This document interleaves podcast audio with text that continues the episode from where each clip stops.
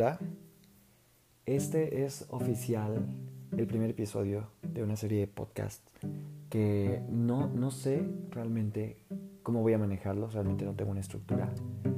Estoy utópicamente planeando hacer esto y realmente no ponerle edición a, mis audios porque, porque me gustaría que esto fuera como de lo más natural posible.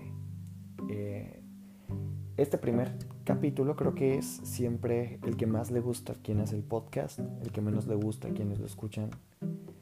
Y no sé, creo que es porque a todos nos gusta presentarnos, quizás hablar de nosotros, habrá quienes no.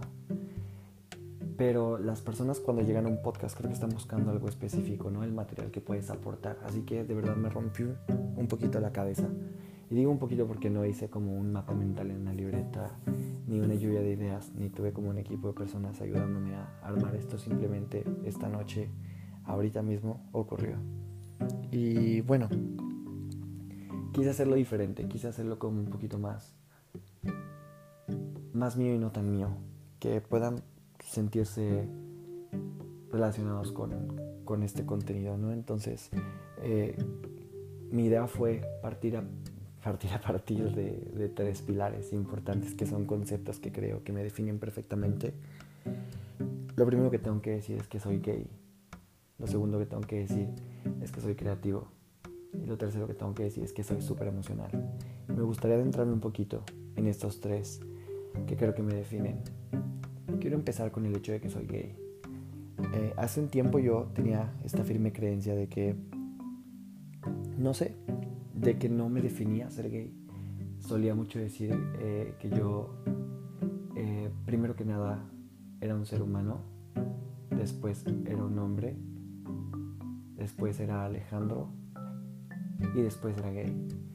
Porque yo lo entendía como que no, no era algo relevante en mi persona como para que se me vea de alguna forma distinto. Después de mucho tiempo de pensarlo, de realmente reflexionar al respecto, de ver algunas referencias, lo que sea. Realmente no soy una persona que lea mucho, entonces no, no me fui como tan profundo, sino fui profundo un poquito en mi, en mi corazón, en mi cabeza. Y creo que sí me define después de todo. Creo que el ser gay marca pautas en ti y son generacionales. Al menos yo creo eso, o tienen mucho que ver con la cultura.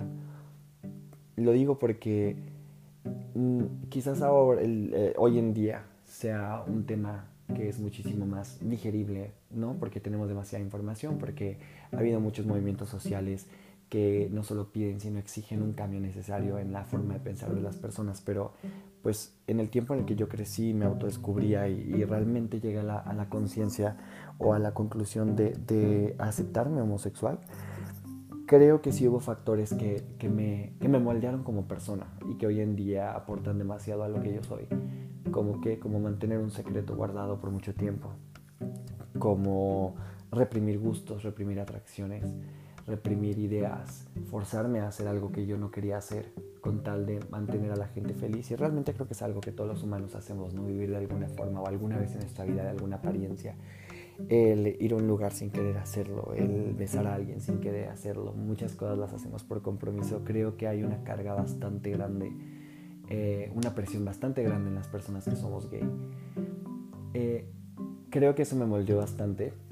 Creo que de alguna forma atacó ciertos puntos que yo considero que en una persona normal deben de reforzarse durante la niñez, pero al tener algo oculto, entonces mis papás, las personas que me rodeaban, mis amigos, maestros, no sabían por dónde atacar de repente ciertos, ciertos malestares emocionales que me aquejaban. Y pues quizás fue lo mejor porque quizás no hubieran sabido abordarlos, porque no había información al respecto, porque no sé, por mil y un razones. Entonces, en algunas partes me debilitó, en algunas partes me, me, fortaleció. digo, es súper es, subjetivo el, el, el, hablarte de, de, cómo me formó la cuestión de ser gay. Eh, hoy en día quiero solamente agradecer, en este aspecto agradecer al mundo que me rodea y que me rodeó durante todo mi crecimiento, porque de verdad es algo, es algo interesante para mí darme cuenta de cómo mi crecimiento fue marcándose muchísimo. Y cómo el centro de mucho de este desarrollo fue esta idea de la homosexualidad, cómo por medio de la homosexualidad yo eh, descubrí talentos, eh, me pregunté cosas, logré hasta donde yo creo tener una conciencia un poco superior a lo que vivían los otros chavos de mi edad, porque pues te obliga a preguntarte ciertas cosas, ¿no? Eh, yo creo que todo esto lo, lo, quisiera desglosar un poquito más en algún otro episodio. Me encantaría hacerlo en este, pero tampoco quiero como un podcast que dure como 300 horas y que realmente nadie, nadie quiere escuchar.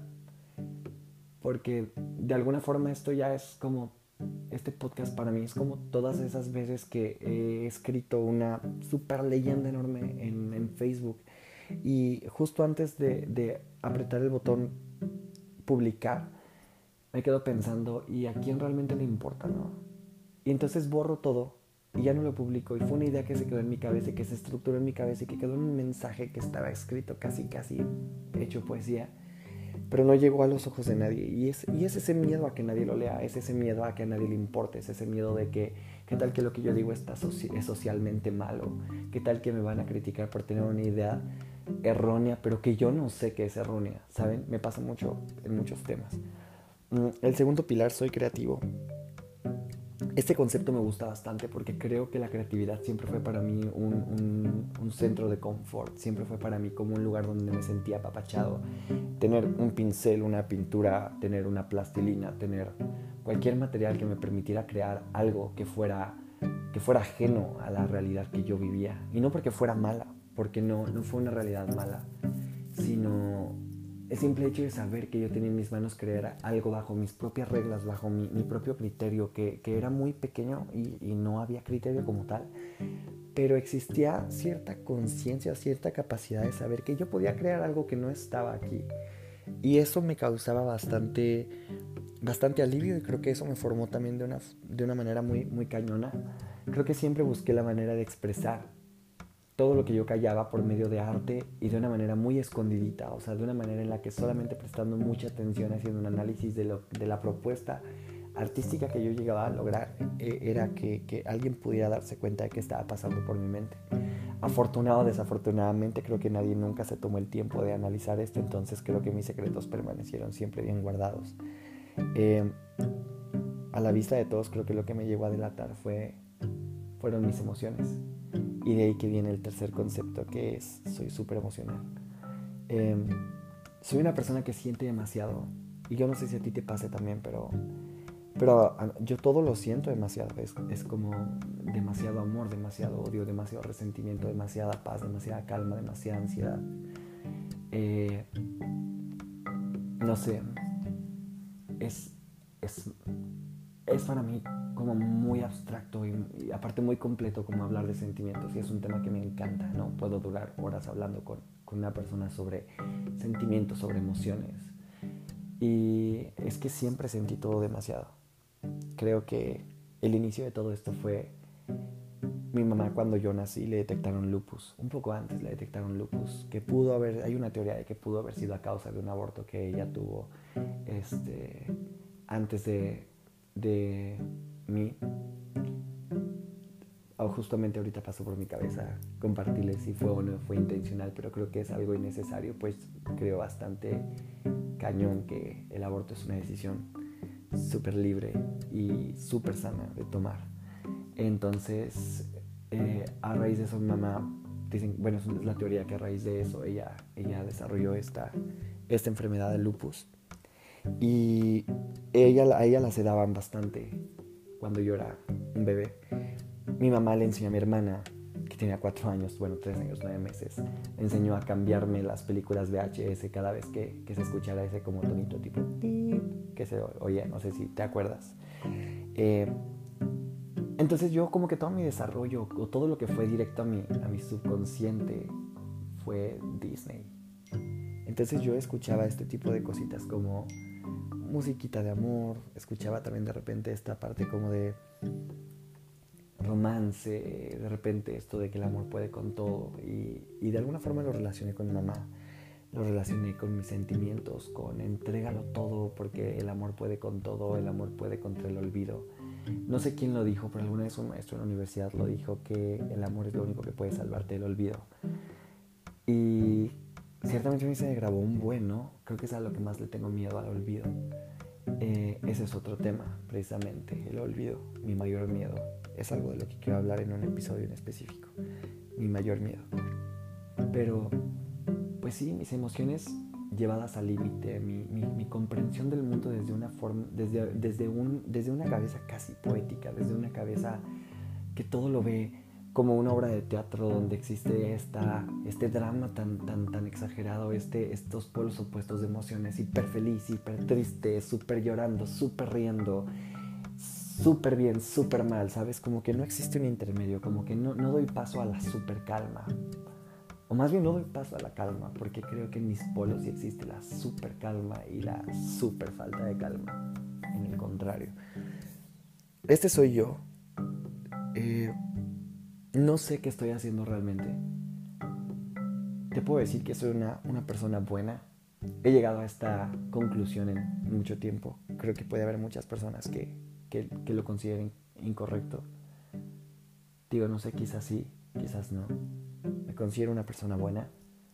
Me considero una persona que no es honesta, porque creo que muchas veces no, no, lo define tanto si he sido honesto con los demás o no. Creo que muchas veces he dejado de ser honesto conmigo.